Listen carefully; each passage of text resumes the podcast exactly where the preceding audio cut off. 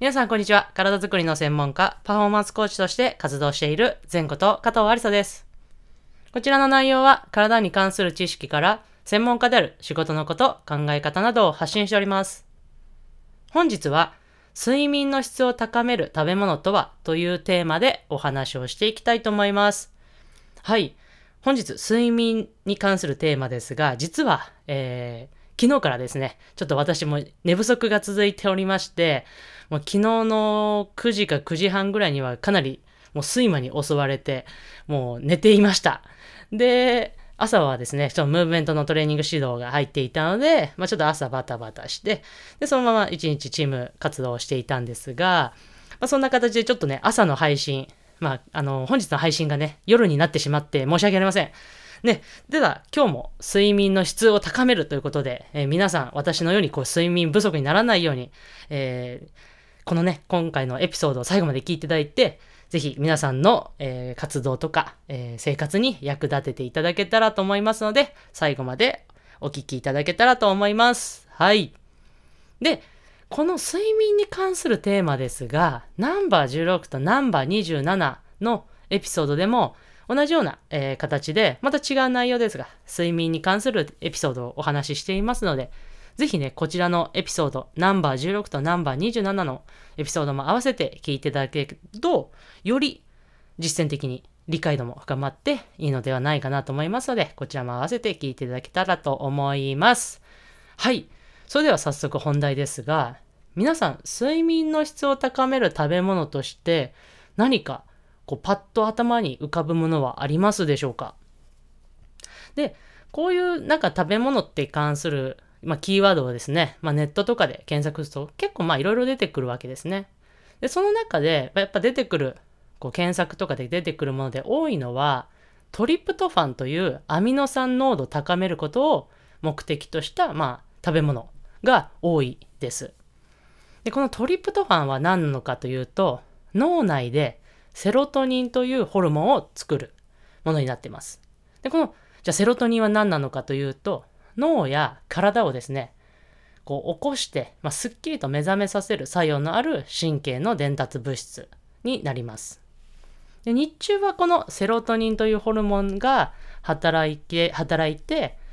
まあ、私たちは日中はこう仕事とか練習とか、そういうのを活動的に動くことができています。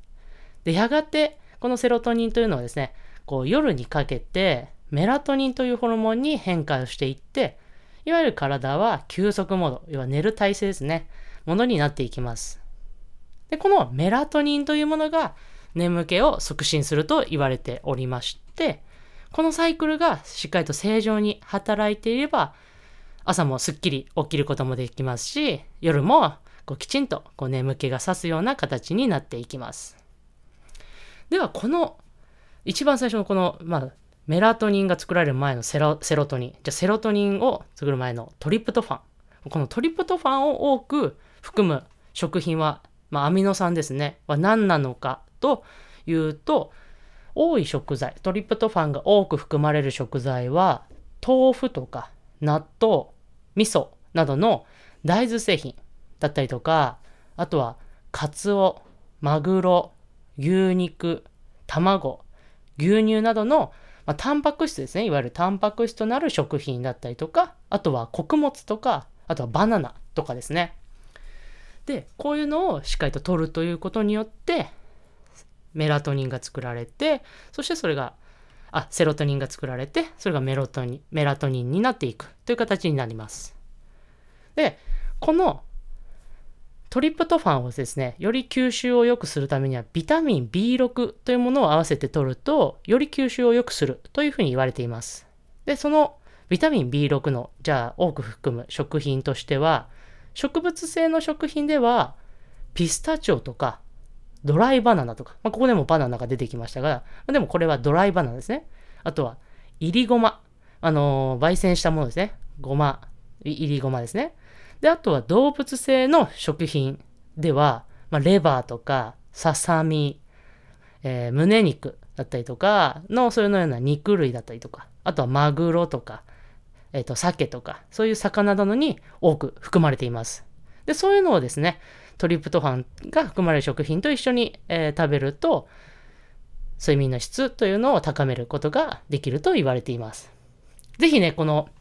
食品というのまで、あの食べ物、皆さんの食生活の中にちょっとした気づきで入れられるかなと思いますので、ぜひ合わせて皆さんの食生活の中に積極的に入れてみてはいかがでしょうか。で、ナンバー16とナンバー27のエピソードでもお話ししましたが、同じ時間に寝るとか、例えば湯船は寝る90分前とか、まあ朝起きたら、えー朝日を浴びましょうとか、まあいろいろお話をしているんですが、これ全部やるって結構難しいなと思うんですよね。まあ、あれもやって、これもやって、じゃあ食べ物はこれ取って、みたいな、結構もしかしたら息苦しいって思う方もいらっしゃると思います。これを全部やろうと思うと、それは大変なんです。なので、皆さんの生活のリズムだったりとか、その食生活とか、そういうものに合うものを、の中に一つちょっと取り入れるみたいな形で少しずつその生活というものをリズムだったりとかね、その習慣を変えてみてはいかがでしょうか。はい。そんな形で睡眠、今回もですね、睡眠の質ということでお話をさせていただきました。いかがだったでしょうか？最後まで聞いていただきありがとうございます。もし今回のエピソードが役に立ったなと思った方は、ぜひ高評価、レビューをいただけるととっても励みになります。また、SNS でもご感想をお待ちしております。それでは最後、前頭腔はストレッチして終わりにしましょう。胸の前に手を組んで、ぐーっと天井に腕を伸ばして、パッと力抜く。はい。それでは本日のエピソードを終わりにしたいと思います。また次のエピソードでお会いしましょう。